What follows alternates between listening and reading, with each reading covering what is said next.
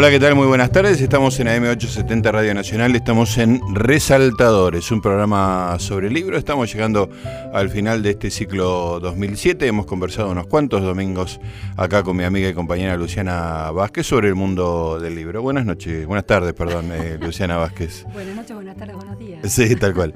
¿Cómo estás? ¿Bien? Bien, muy bien, todo bien. Veo que estás pelando un libro. Estoy pelando un libro de, de una autora que tenemos hoy. Ah, muy bien. Tenemos, Porque además de, de muchas cosas es una autora. Muy bien, perfecto. Así que, bueno, son esos este, packaging muy severos que es muy difícil.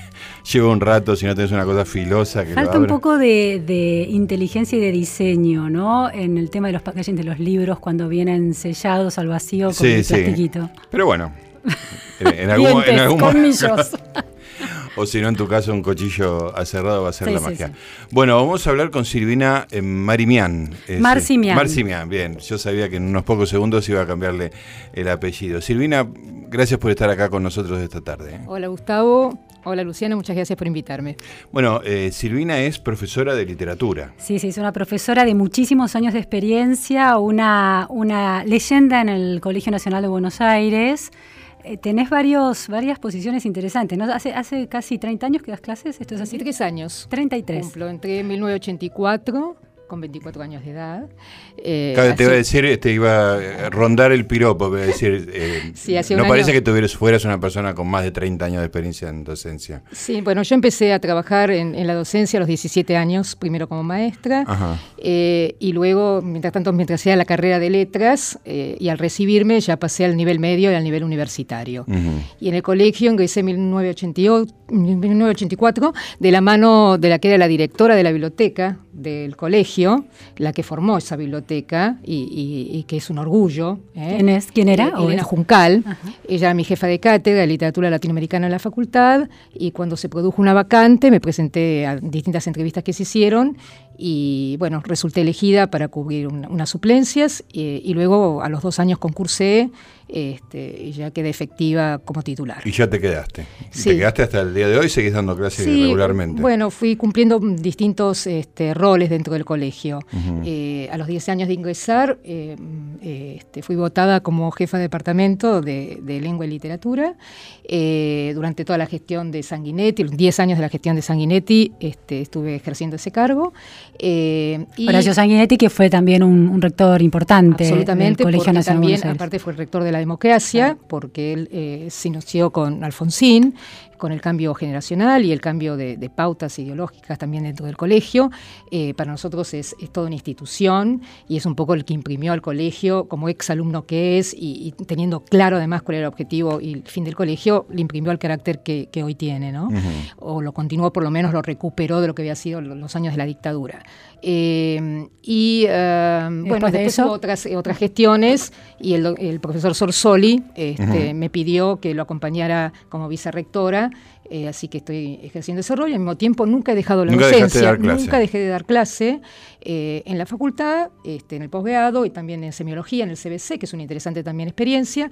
Estuve también en el ingreso en el colegio, en realidad fui una de las, de las socias fundadoras del ingreso, como se conoce también hoy. Porque, del curso de ingreso. El curso de ingreso, porque en su momento este, los chicos ingresaban cuando yo empecé a trabajar por examen, lo cual era bastante injusto porque eh, ingresaban aquellos que venían de colegios eh, que los habían preparado convenientemente este, o este, que podían tener plata para que este, hubiera profesores que le pudieran formar para, para poder ingresar. Silvina y Gustavo, como es la, Sí, la en ese momento no existía. No existía Gustavo. Con el curso de ingresos y generamos toda una industria claro. de academias, eh, porque después empezamos a hacer las guías. Las guías fueron tuvieron que ver con todo el constructivismo, porque también en los 80 empezó toda la escuela este, del constructivismo este, a desarrollarse en torno de la lengua y matemática. Eh, eso produjo varias eh, este, materiales en distintas editoriales y bueno, y por eso digo que fui desde distintos lugares, conozco bastante bien el colegio. Bueno, eh, todo este tiempo, digamos, vos te dedicaste a enseñar literatura a los chicos y fue los años de muchas cosas que pasaron. Vos dijiste, por ejemplo, el cambio del paradigma de la dictadura a la democracia, pero otra cosa que pasó y que nos atravesó a todos es la aparición de lo digital, de Internet, de formas de entretenimiento totalmente disímiles. O sea, ha, ha habido una revolución en la vida cotidiana que indudablemente, no, no soy muy original al hacer este análisis, una de las cosas que afectó es la lectura. ¿no? Este, la lectura ha cambiado para adultos, evidentemente, yo que era un gran lector me convertí en otra cosa que es parecida pero diferente, pero los chicos que ingresaban al mundo de la lectura ya entran a un mundo distinto al que entramos nosotros. ¿Vos cómo viviste desde el, el tener que estar este, adiestrando cachorros este, con que ellos entran en un mundo nuevo? Bueno, evidentemente el impacto de las nuevas tecnologías fue cruzando todos los discursos, no solamente la lectura literaria, ¿no? Eh, o el discurso escolar, eh, el teatro, bueno, todas las manifestaciones, las ciencias. Entonces, evidentemente ha venido para instalarse y vamos a tener que tenerlo en cuenta como un discurso también construido con determinadas características, que ha también eh, propuesto otro modelo cognitivo. Entonces, los chicos todo cambia en el mundo. Ahora a pasos agigantados. ¿no? no podemos pretender que la literatura no cambie, porque la literatura también ha cambiado. Hoy, eh, la literatura como nosotros, quizás en la que fuimos nosotros formados, yo diría que hasta va a convertirse en un objeto de culto. Es decir, va a estar destinado a unos pocos selectos que van a poder seguirla.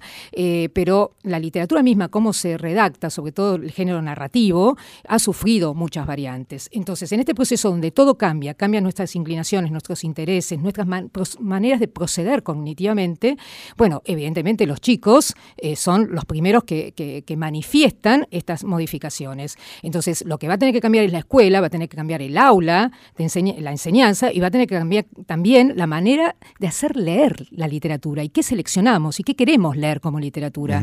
Porque la literatura no es un, concepto que se define una vez para siempre. La literatura va cambiando, como señala el mismo Borges, de acuerdo con las distintas eh, generaciones de lectores. Lo que los lectores concebían como literatura literatura hace tres siglos atrás no es lo mismo que concebían hace 50 años y lo que conciben hoy.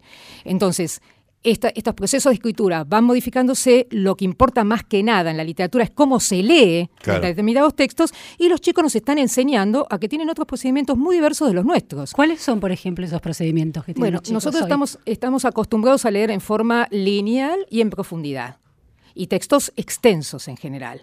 Los chicos hoy en día leen de manera simultánea, eh, leen cosas breves. Eh, ya también Borges decía en su momento, en un momento le preguntan, eh, Borges, ¿cómo va a ser la literatura del siglo XXI? Y él dice, si yo conociera quiénes son los lectores del siglo XXI, podría definirla. Los chicos hoy en día están acostumbrados a leer de manera, seleccionan sus materias de lecturas, leen por comparación, leen de manera horizontal, forma breve y significativa y sobre todo eh, escuchando lo que dicen sus pares porque a ellos les interesa más lo que, lo que opinan sus pares que lo que opina un magíster, es decir, alguien que está eh, realizando una tarea directriz. En ese sentido es horizontal. No le interesan las jerarquías, eh, las jerarquías en este sentido. Entonces, los chicos que están acostumbrados a pasar, como en el caso de las, de las este, ventanas de Windows, están acostumbrados a pasar de un dato a otro dato, de una lectura a otra lectura, de un lector a otro lector, bueno, vamos a tener que proponerles aulas y, y, modelos de lectura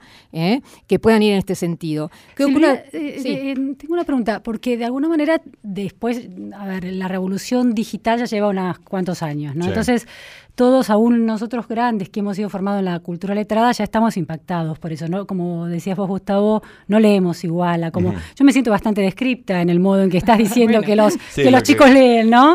Entonces... estamos en ese modo. Pero sí, claramente tuvimos décadas pasadas que tuvimos una oportunidad de entrar a la literatura de otra manera. Quiero decir, la escuela fue más o menos eficiente en imponernos algunas lecturas. Leímos a Martín Fierro en la escuela, pero hoy debe ser bastante impensable que un chico de secundaria lea el Martín Fierro o debe ser mucho más difícil. ¿Y cómo haces? Bueno, en realidad yo tenía alumnos, tengo alumnos que ellos me propusieron hacer la lectura del Martín Fierro porque yo lo iba relegando, porque quería hacer otras lecturas. Incluso yo siempre parto eh, de una encuesta lectora.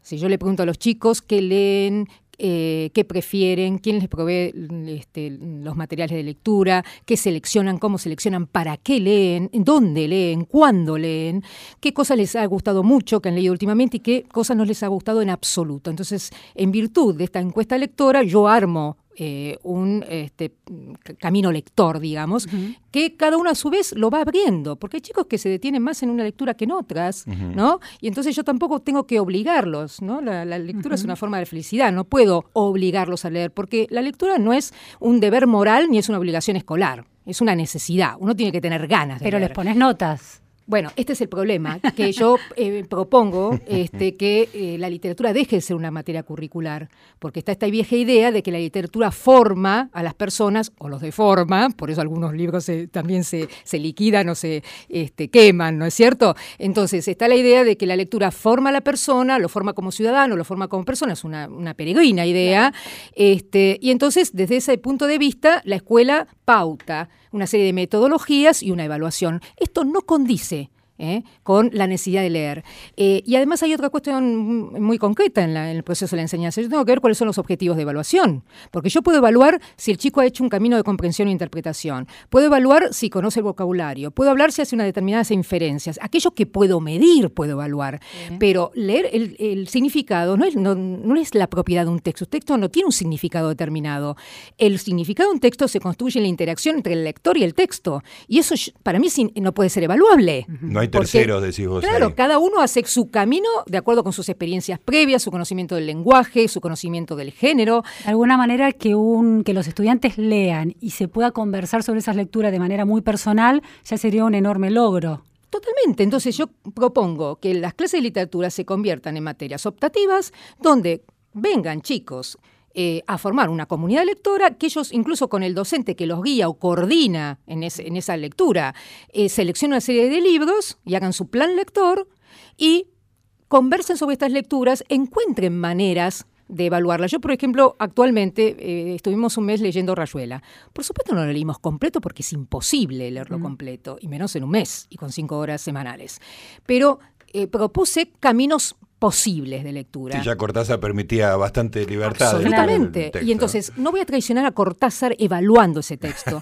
Entonces, le pedí a los chicos que armaran equipos y que ellos encontraron un lugar creativo del texto y que a partir de ellos propusieran a los demás su lectura, su manera de observarlo, su manera de leerlo eh, y de aprovecharlo. Y eso es lo que estoy evaluando en este momento. Y lamento tener que poner notas, porque la nota no me cierra en ningún sentido, porque hay trabajos súper creativos en un sentido, hay otros súper inteligentes, hay otros que han puesto mucho compromiso yo sé lo que cada uno ha podido dar y lo que ha podido encontrar, entonces me parece que la nota no es reveladora de esto. Y me parece muy injusto tener que cerrarlo y tener poner un 7 y diferenciarlo de un 8 o de un 9. La literatura no, ni el arte en general, no se puede someter a este tipo de mecanismos. Así que yo propongo materias alternativas. Bueno, eh, creo que Borges eh, decía que él este, aprobaba a todos por el solo hecho de que se tomara el trabajo de leer este, literatura escandinava del siglo XVII ya era. Bueno, yo lo, conocía Borges eh, cuando era muy joven trabajaba por una revista literaria y tuve que hacer unas entrevistas. Eh, y eh, hablando con él, eh, él me dijo algo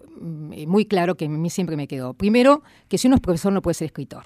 ¿no? Algo que, si usted, yo quería escribir en su momento, es mi asignatura pendiente, él me decía, bueno, si usted quiere escribir, no se dedique a enseñar, porque la cosa normativa de la enseñanza va a impedir que usted le dé libertad a su creación. Muy buen concepto. Pero por otro lado me dijo, si usted va a ser docente y eso es lo que ha decidido, y esa es su vocación, procure que los alumnos cuando salgan de su clase quieran leer más.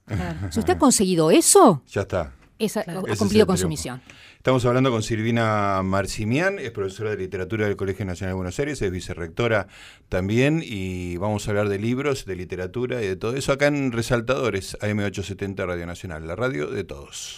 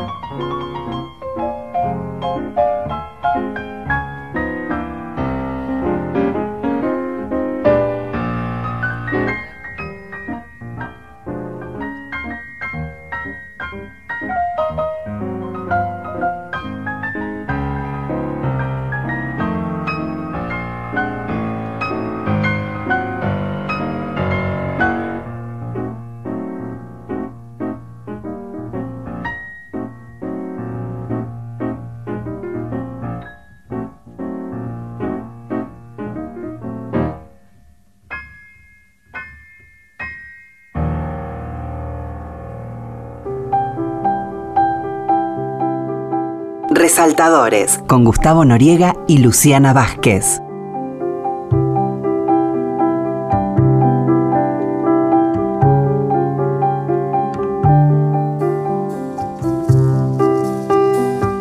Bien, seguimos en Resaltadores, estamos conversando con Silvina Marcimián, estamos hablando, ella da clase de literatura en el Nacional Buenos Aires desde hace mucho tiempo y la agarró el terremoto digital, está eh, desarrollando una idea muy atractiva que es la idea de que reconvertir a literatura no en una materia curricular con sus puntajes, etcétera, sino con una materia optativa y, en, y con, digamos, con fomentando el interés de, la, de aquellos chicos que están más interesados en la lectura. ¿Y, en qué estado está esta, esta, idea tuya? Digamos? ¿Tiene resistencia generalizada? No, al contrario, no tiene resistencia. Eh, causa cierta extrañeza en los chicos, porque los chicos, nosotros somos conservadores como adultos y los chicos también perseveran ¿no? en determinadas actitudes. Les, les conviene, entre comillas, que uno les dé un material, que lo tengan que estudiar y lo tengan que responder en un examen y se aseguren una nota. Cuando eh, encuentran un profesor que el programa lo va armando con ellos, que va eh, presentando ejes temáticos, que de repente empieza con Fowil en vez de empezar con este con el matadero, el matadero, claro, con el matadero Echeverría, este, y que los va llevando por, por distintos caminos, eh, y que además de una lectura va saltando a la otra, eh, se desorienta, se desordena. En un momento me dice, bueno, pero ¿cómo es? ¿Qué tenemos que estudiar y qué tenemos que hacer? Y yo digo, bueno, así no, porque si no, no vamos a continuar. Entonces, ellos también necesitan cierto orden porque están en la escuela y tienen que cumplir con un discurso escolar.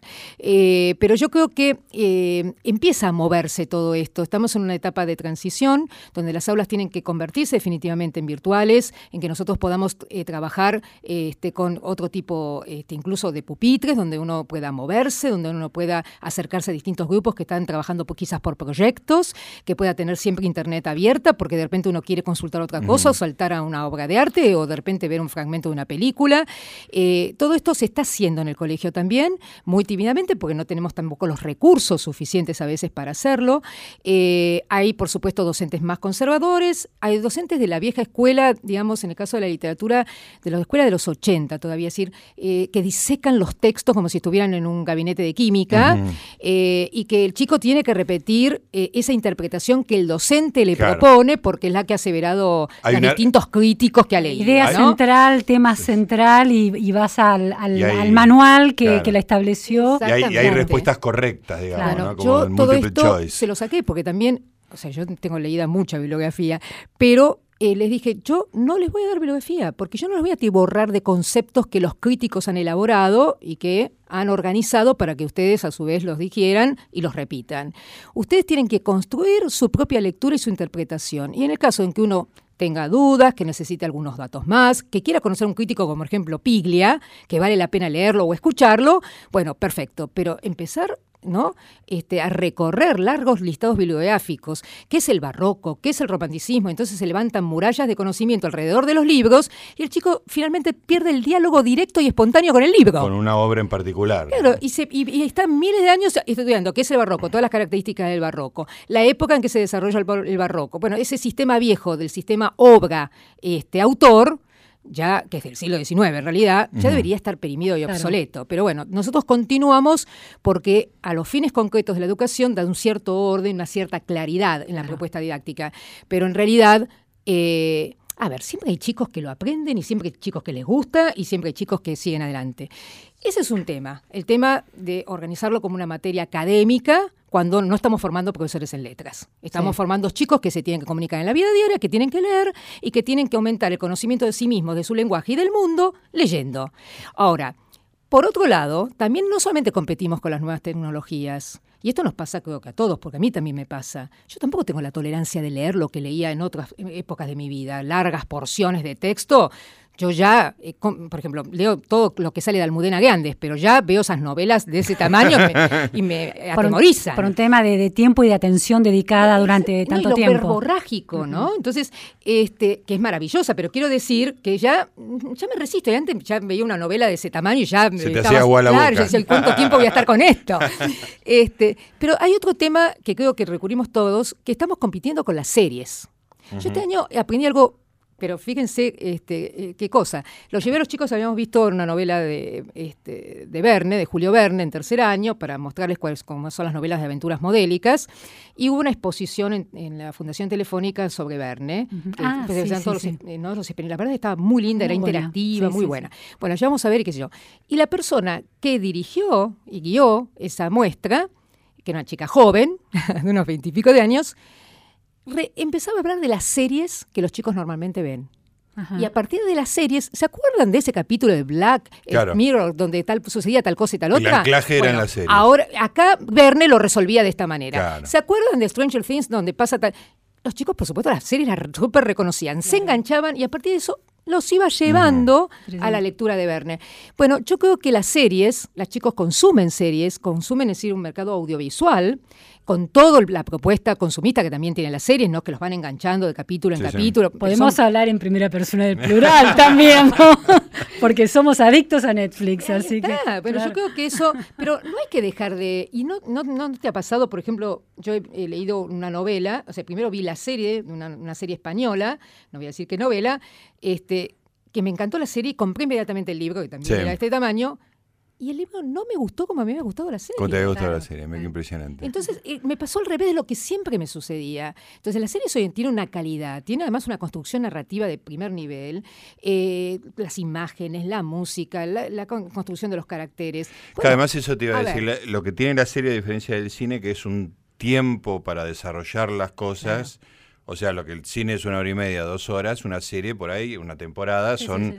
Eh, 18 horas, digamos. Son ¿no? capítulos, casi Claro, como entonces que tiene la, la densidad narrativa y de, de desarrollo de los personajes de, de la novela decimonónica, Claro. digamos, ¿no? Este, Claro, pero tienen también la idea de la serie. Bueno, Conde de Montecristo, por ejemplo, lo, lo leen. Uno dice, no leen, los chicos no leen. no leen. A ver, de repente tienen nueve, diez de una saga y se las leen todas así. Entonces, Sí, evidentemente, no pasa por, por la cantidad este, concretamente. Lo que Y- pasa por despertar el interés de los chicos. Y el, el que hemos hablado en, en alguna oportunidad del tema de los lectores de, de libros comerciales, de las series de Harry Potter, lo de Hang, lo de los Juegos del Hambre, ¿cómo es, es una manera de entrar a la literatura? Absolutamente. O, a ver, Sí, yo creo que primero es, incluso lo veo por lo que ha sucedido también en el colegio en el proceso.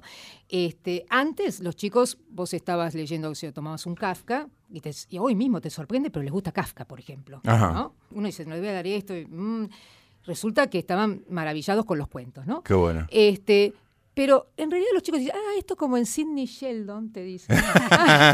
y yo pensé, iba a pensar que me iban a hacer una referencia mucho más culta, Sí. con lo que pasa en la Odisea, lo que pasa- no, todo eso. Sidney Sheldon. Este, o me, me- me muestran este, este, las, las versiones del, del mundo, de esos mundos míticos y maravillosos. Sí, sí. Con Rick La- Riordan, Exactamente. sí, sí, Entonces, esas son las. Entonces vos te decís, a ver, tienen 15 años, pues no están en primero, están en tercer año. Estas son las lecturas que están haciendo los chicos. No me voy a enojar con esto, porque además, yo, sinceramente, como tengo que reseñar, tengo una columna donde reseño literatura infantil y juvenil, todo esto me entra todas las semanas y leo muchísimo. Hay cosas buenas y hay cosas malas. Sí, sí, Entonces, como hay todo. de todo. ¿eh? Y en- pero por otro lado, no puedo negar que los chicos parten de esto. Entonces, yo tengo que traerlo y que ellos no sientan el miedo de decirme, pues ahora estoy leyendo esto. claro. No, es una lectura y además todos, nadie es lector culto, nació culto y, y Sí, sí. le- todos lo desarrollaron como culto. Todos leemos de todo, yo leo de todo, he sido una adicta a la televisión, viéndome todo el cine argentino, todas las telenovelas, había así por haber por, por todos los canales y, ah, y simultáneamente leía, hice la carrera de letras, no tiene que ver una No, cosa no son otra. excluyentes. Y además el- la, la lectura aún de libros comerciales genera hábitos que son transferibles a la lectura de otro tipo de libros. Exactamente. Claro. Y no solamente eso, sino que vamos a decir las cosas como son. Estas que están hechas incluso muchas veces en equipo, no hay un solo autor, están muy probadas, están probadas con el público, eh, recortadas, este, pulidas, son muy buenos productos. Claro. ¿eh? Es decir, no son productos así nomás, hechos simplemente por encargo. Entonces, eh, la pintura de los caracteres, las situaciones que plantean, el manejo del tiempo, La gramática de, la, de, la de las lengua, acciones. la tecnología que incluso incluyen, tiene que ver con la representación de mundo que tienen los chicos. En cambio, la Odisea, está bien, que son los textos universales siempre de alguna manera conectan con la representación de mundo que tenemos todos. Pero esta es nueva, esta literatura, y además hay otra cosa en esta literatura nueva, que son los temas urticantes claro. que la literatura universal toca, pero de manera distanciada. Los chicos hoy quieren como sobre todo los adolescentes, ¿no? que eh, prefieren identificarse con los personajes, también necesitan vivir el hoy y responder a, sus problemas que tienen que ver con su crisis de identidad y su desarrollo y sus cambios permanentes, y quieren ver cómo los resuelven los personajes. Entonces, quieren textos que tengan personajes que vivan lo que ellos viven, que sientan o piensan como ellos sienten y viven, para ver cómo estos otros personajes lo resuelven, cómo el mundo se adapta a las necesidades que ellos tienen. Y aquí aparecen los temas de género, aparecen el tema de las adicciones, aparece el tema de la violencia, del bullying. Les encantan todos estos textos, este, a partir de los cuales quizás no hago un análisis literario de eso, no voy a hacer literatura de eso, ¿no? Pero sí me interesa para abrir debates. El tema, ¿no? Entonces, para producir identificación, las reflexiones acerca de la identidad. Entonces me parece que todo, todo, no todos los libros sirven para todo y tampoco tenemos que decir que la literatura es un, es, a ver, ¿qué es la literatura? Nadie lo ha podido definir. Tampoco vamos entonces a, bajar un modelo que no sabemos muy bien en qué consiste. ¿eh? Estamos hablando con Silvina Marcimian, estamos en Resaltadores, acá en AM870 Radio Nacional.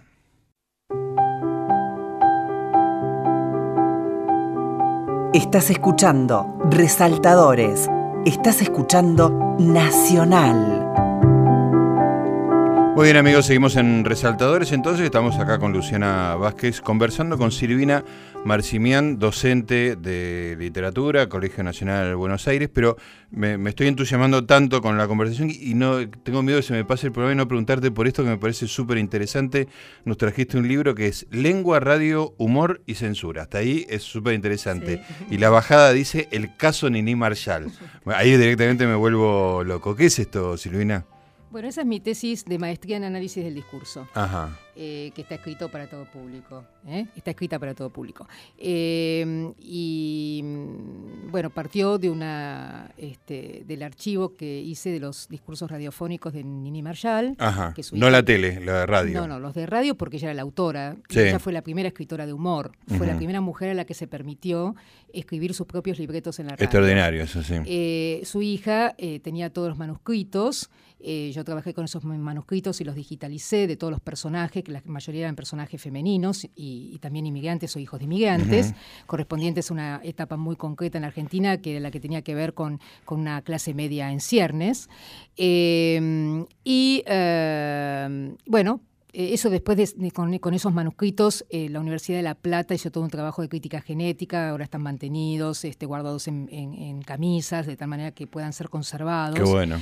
Eh, pero bueno, lo que se observa, o mi trabajo particularmente con esos, esos textos de humor, además de sistematizar qué es el humor, ¿eh? porque todo el mundo habla de, sobre el humor, pero en realidad no hay una teoría, hay muy pocas teorías y tampoco completas acerca de cuáles son los mecanismos retóricos eh, que facilitan el humor. Eh, observé que todos los personajes inmigrantes de Nini Marshall utilizaban muchos estereotipos, muchas frases hechas de la lengua, algunos que provenían de la tradición europea, ya si eran este, personajes que, con el caso de Catita, que venía de una familia italiana, o en el caso de Cándida, que era una española, una gallega, eh, así que muchos venían de tradición, pero muchos también eran argentinos. Eh, o, bueno, de una tradición que habría que. Los estudios sobre fraseología en la Argentina también están en ciernes.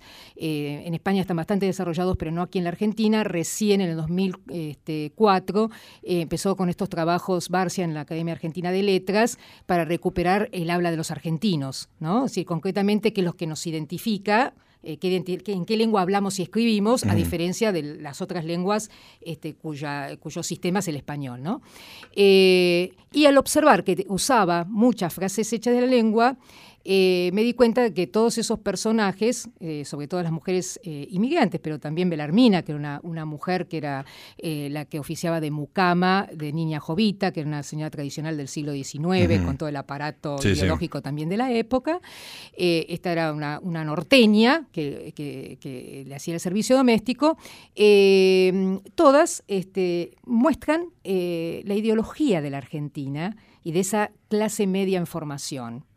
Eh, pero eh, esas frases hechas están utilizadas para burlarse de ese estado de cosas, de esa doxa que puede ser identificada con lo argentino. Tiene algo como subversivo dentro de ese discurso. Y esto, entonces, eh, ¿cómo llegué a esta formulación, la formulación de esta hipótesis? Porque ella fue censurada eh, con la revolución de 1943 y fue censurada por utilizar lenguaje chabacano, su personaje de Cándida y de Catita. Entonces, analizar lo que había dicho este, la ley de radiodifusión, que en ese momento se había implementado, eh, que fueron consultados periodistas, académicos, profesores, todos, este, bueno, que tenía que ver ¿no? con toda una directriz de pulir la lengua argentina para poder disciplinar al inmigrante. Entonces, en la medida en que el inmigrante tuviera una lengua espuria, eh, esto podía implicar procesos de anarquía, así que podía tener un correlato desde el punto de vista político. ¿no? La rebeldía lingüística tenía un correlato.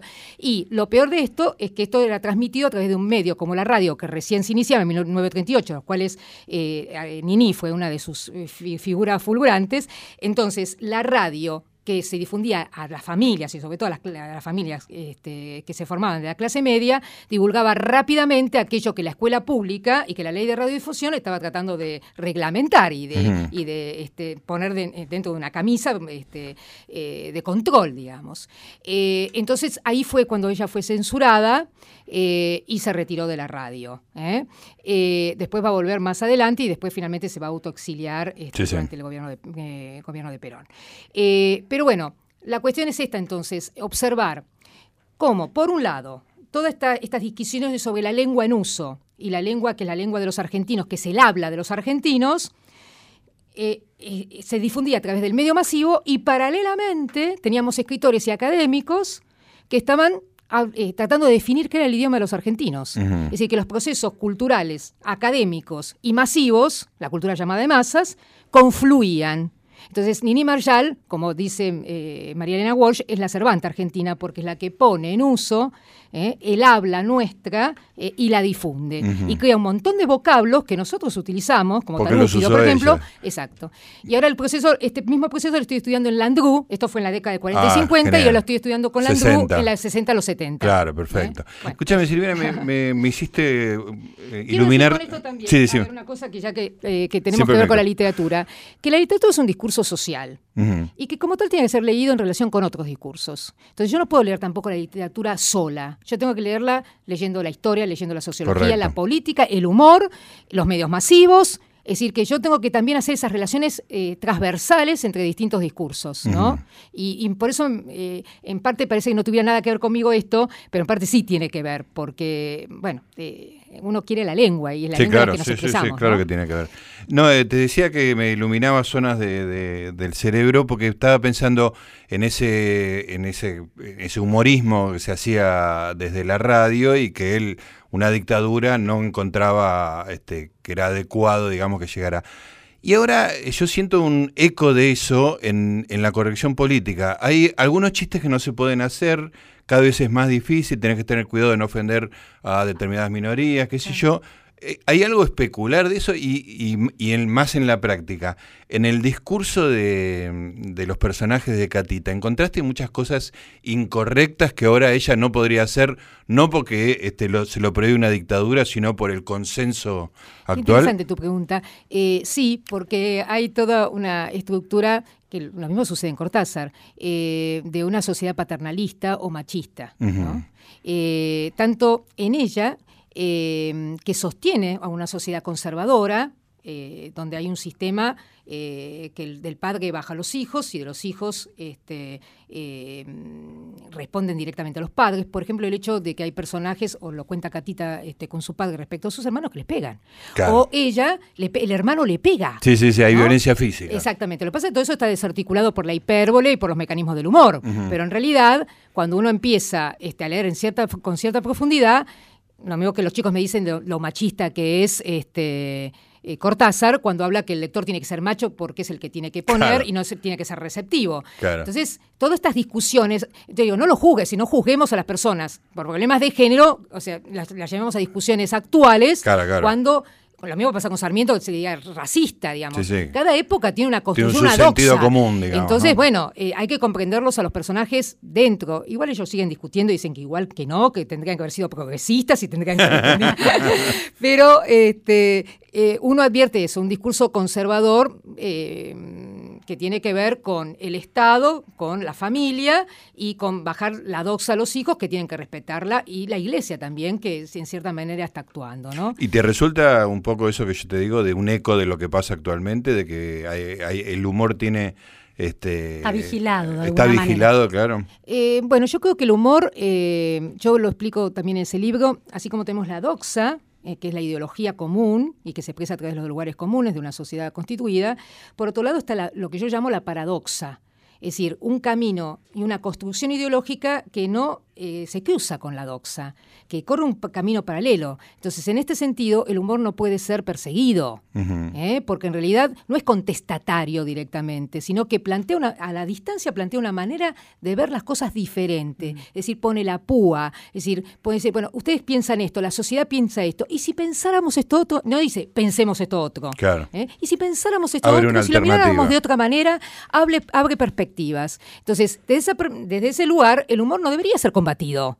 ¿eh? Entonces, yo realmente considero que estas discusiones que se dan acerca este, del de, eh, por supuesto, de discursos que sean humorísticos, ¿no? Por eso digo, ahí tenemos que definir qué es el humor. ¿Es humor Capuzotto? ¿Es humor este, Charlie Hebdo? Bueno, tendríamos que, que ver, ¿no es cierto? Si ahí no hay otros lugares que están interactuando con el humor, ¿no? Bueno, eso habría que, que hacer una tesis al respecto, a ver en, en qué sentido este, abrimos camino. Son enunciaciones ideológicas Exacto. recubiertas de Eh, algún... Sí, o que jue- eh, o sea que toman el humor como un mecanismo, pero que no, es- no son discurso humorístico. ¿eh? Entonces, esto habría que verlo. Pero, eh, por otro lado, creo que vivimos en un mundo políticamente correcto, donde también las tecnologías han hecho que nosotros nos vayamos distanciando ¿no? de los otros y que mecánicamente nos comuniquemos a través de, los, de, las redes sociales, etcétera. Eh, eso hace que también perdamos conocimiento, perdamos las conversaciones que necesitamos y que hacen que uno, eh, yo, por ejemplo, sostengo, como lo hace la Real Academia, la Academia Argentina de Letras, que este, hay que usar el masculino y el femenino se engloba en el masculino. Yo me niego a decir todos, todas, O- chicos, o chicas. escribirlo Además, con un eh, X. Por una cuestión estética, X. me parece que carga el discurso de una manera. Y por otro lado, porque yo sé que no discrimino. Sí, digamos. sí. Entonces, no me veo en la obligación de aclararlo. Claro. Pero precisamente el que me conoce sabe que yo puedo utilizar el masculino y con eso no estoy significando absolutamente nada.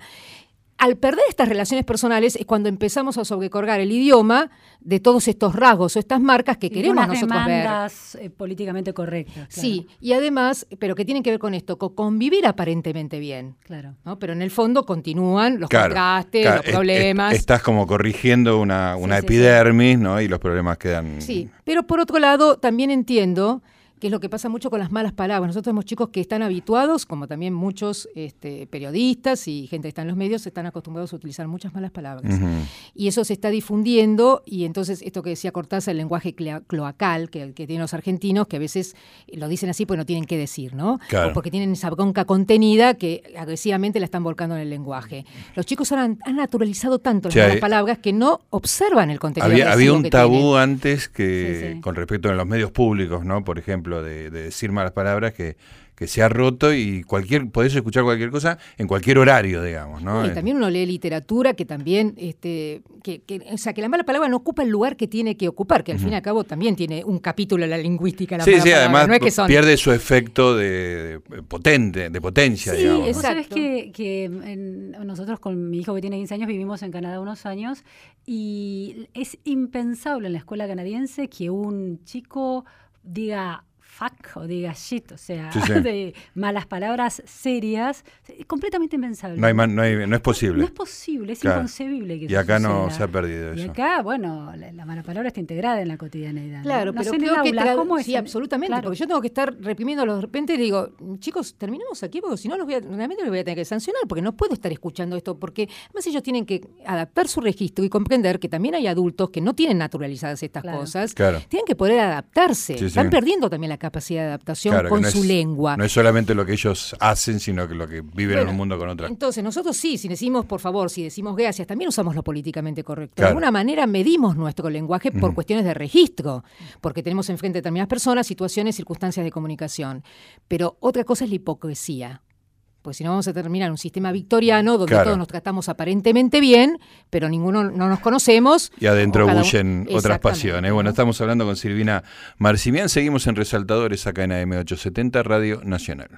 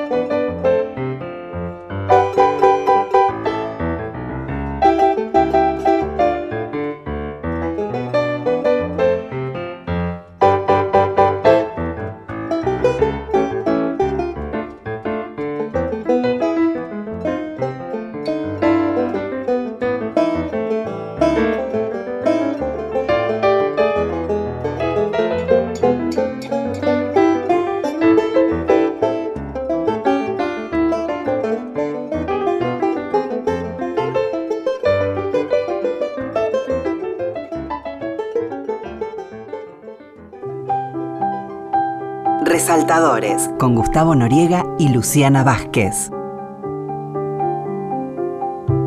Muy bien, seguimos en Resaltadores, estamos con Silvina hablando, ahora recién estábamos hablando de Nini Marshall, este, y en la conversación fuera de aire, eh, una de las estamos, estaba contando algo súper interesante que le voy a pedir que lo cuente este, al aire, pero además en el, medio de todo eso salió que se llama Silvina por Silvina Ocampo. Queremos esa historia. Lo que me parece un detalle extraordinario. porque mi mamá estaba leyendo este, textos de Silvina Ocampo y entonces, bueno, le, gustó el nombre y yo no sabía muy bien quién era Silvina Ocampo, ¿no? Eh, hasta que finalmente llegué a ella, creo que a través de la secundaria. Eh, pero después eh, mientras estaba haciendo la maestría en análisis del discurso, se divulgó mucho, se difundió estos autores que permanecen durante un tiempo bastante ¿no? cerrados dentro de un círculo y de repente un crítico hace una nueva edición y empieza este, a, difundirlos. Y creo que esto sucedió. Y yo eh, también iba a hacerle una entrevista en algún momento como una inexperta este, periodista cuando estudiaba letras a Silvino Campos, estaba ya muy enferma y siempre me quedó este, la idea de que no había podido concretar esa entrevista con ella. Y em, bueno, a través de Silvia Campo llegué porque nada, fui al, al, eh, al, Maipo, iba a hacer sobre ella mi tesis de, maestría, fui al Maipo a ver este, un espectáculo que protagonizaba Norma Leandro, que se llamaba Las Pequeñas Patriotas, que precisamente reflejaba a dos niñas de la escuela pública, de la edad de mi mamá, que hoy tiene ochenta y pico de años, de esa escuela pública, con toda esa doxa de esa escuela, este, con los actos patrios, el discurso escolar, el uniforme, bueno. Eh, cuando termina la obra y ahí se, se, muestra ¿no? lo que era un estado de cosas, eh, de la formación de lo que fueron quizás, este, en el caso de mi madre, la generación de mi madre, eh, en los años 30, eh, 40. cuando salgo veo que, porque están producidos por Lino Patalano, están todos los CDs, o un conjunto de seis CDs de Nini Marshall, oh, cuando ella los protagonizó en el Radio El Mundo en 1968 con Juan Carlos Torri. Sí que además yo había visto esas películas y a Juan Carlos Torres lo conocía bastante bien. Este, así que los compré. Cuando voy a escuchar a Catita particularmente, me doy cuenta que muchos eh, cuentos de Silvino Campo eh, ponen en escena una narradora de clase media con pocos recursos culturales, que habla de la misma manera que Catita. Qué genial, claro. ¿quién leyó a quién o quién escuchó a quién? Eh, porque además eran contemporáneas las escrituras. O por ahí eh, las dos fueron a buscar un referente. En realidad, ¿a ustedes qué les parece? No sé. ¿No arriesgan? No, para mí hay un referente de la realidad que las dos abrevan en ese, Bueno, en realidad puede haber sido eh, también así, obviamente, las dos, porque además hay otra coincidencia en las dos. Las dos nacieron en 1903, primera coincidencia numerológica, y otra coincidencia más, las dos son retratistas de mujeres. Ajá, claro. Campo pintora y tiene muchos retratos de mujeres. Cuando voy a la casa de Nini Marshall me encuentro un montón de retratos de mujeres en la pared y digo, ¿quién hizo estos retratos? Nini Marshall. Entonces digo, bueno, evidentemente el tema de la mujer es algo que les interesaba. En el caso de Silvina Campo, un oído finísimo, porque ella desde su situación social eh, pudo escuchar esas otras mujeres que formaban otra clase, que en esa época eh, vivían bastante distanciadas, y la pudo reproducir. En el caso de Nini, ella dice que las escuchaba en el barrio, ¿no? Este, y además era una, clase media eh, formada, este, pero bueno. ¿Tu teoría cuál es? A ver, no, no, no, es que en realidad después, hace poco tiempo leyendo el texto Borges que escribió Bioy Casares, Sí, los diarios de. Los diarios, este, supuestamente, diarios de Bioy que escribió cada vez que terminaba una, este, un encuentro con Borges. Ahí la mencionan a Nini Marshall. Genial. Eh, dicen que no les gusta para nada, que Borges no les gusta para nada, pero la escuchaban. Claro. No les gustaba para nada. Es que era imposible no escucharla, porque martes y jueves se suspendía la ciudad de Buenos Aires para escucharla a partir de las 9 de la noche. El, presidente Ortiz, cuando no podía escuchar un programa, pedía al día siguiente la grabación de la radio para escucharla. o sea que era imposible no escuchar a Nini Marshall. Este, la cuestión es que ahí mentieron. ¿Y por qué no, le, por qué no les gusta Nini Marshall? Porque habla de esa manera espuria y pone en circulación un idioma que no es este, el literario, ya no el académico, el que enseña en la escuela, sino el literario, ¿no? Y entorpece la formación de la gente, dice que ordinaria, identificando a Nini Marshall con la ordinariedad a lo mejor de su personaje. Claro, claro. ¿eh? Sin, la distancia entre Así que en realidad me parece que Simino Campo la leyó a Nini, o la escuchó a Nini, pero Nini era una persona con mucha cultura, ¿eh? incluso empezó la carrera de letras y todo. Este, así que yo, mm, pero lo que pasa es que Silvina no sé si era tan conocida o tan divulgada en esa época, pero la realidad es que las dos, vuelvo a decir, la cultura de masas y la cultura este, literaria de círculo cerrado, las dos están trabajando con las mismas cosas en la Argentina. Esto es significativo. ¿eh? Así que a través de los medios podemos aprender muchas cosas. Y además es súper interesante que Borges se vio con ese desdén que tenían Por, por casi todo este, desdeñaban a Animal Shell y, la mujer de Bioy la usaba en algún sentido. Sí, yo lo de que eh, Borges este, desdeñaba no sé, porque no, no sé, es un poco lo que transmite ese texto de Bioy. Sí. Que tampoco sé si no está intervenido. Son, muy, son muy juguetones esos textos. Pero son, trabaja mucho la ironía, el sarcasmo, ¿no? Y entonces tiene esa cosa criolla, ¿no? De, este, de su humor criollo, un poquito ladino. Sí, aparte, sí, la voluntad de difamarlo le está dando una entidad a, lo que difama. Totalmente, ¿no? sí, sí, sí. Sí, hay un juego ahí que se se, potencia entre ellos dos y después en el, en el recorte que hace Bioy y de que se, después se hace sobre la edición de los diarios, digamos. No, y además repite un género, porque hay algo, que es interesante y que, hay que decirlo también. No leemos textos, leemos géneros. Y en realidad Bioy está leyendo este, un género inglés, ¿eh? Eh, el de Johnson, ¿no es cierto?, que, este, que, repite, repite esa amistad entre dos hombres ingleses, ¿eh?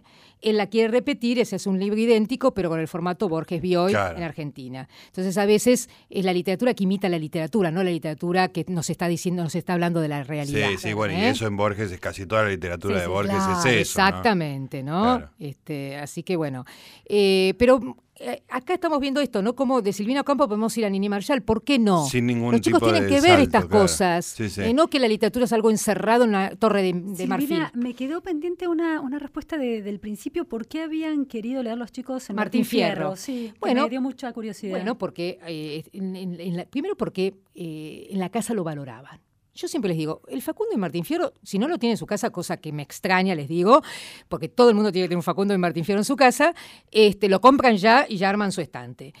Eh, pero eh, en el caso este, de, algunos chicos que había en las distintas aulas, eh, en la casa se lo habían propuesto. Yo voy a decir otra infidencia. Yo a mi hijo eh, era chiquito y yo le enseñé, de memoria las primeras estrofas de Martín Fierro. y no es porque sea la literatura, pero como bueno, por la rima, por porque era fácil de decir, pobre tenía que repetir religiosamente. pero porque yo, yo valoro mucho la memoria este, en contraposición con lo que se, se crea actualmente. Pero, y además que uno pueda escuchar la música y pueda sentirse suelto y, este, y, la, no, esta es la prosodia que antes no, no. Yo creo que el, contacto físico con los libros, con la música, la lengua es sonido, entonces el sonido te, tiene, te impacta y te, te genera efectos físicos. te hace sentir de determinada manera. Y el Martín Fierro te hace sentir así. Es decir, es una obra magistral, porque vos sentís que no estás leyendo a un gaucho que está diciendo algo, parece que estuvieras ahí en medio de esa escena, de ese performance, ahí metido y escuchándolo con, toda su desgracia o lo que él nos dice que es su desgracia, porque es un gaucho a veces, como dice también Borges, bastante llorón. este, los chicos empiezan con las refranes, con, con los personajes tan bien pintados y se entusiasman tanto que al final íbamos a leer algunos cantos y terminamos leyéndolo todo. ¿eh? Silvina, eh, se nos pasó volando. A veces tengo la sensación de que hicimos un buen programa y a veces tengo la sensación como hoy de que podría seguir una hora, una hora más.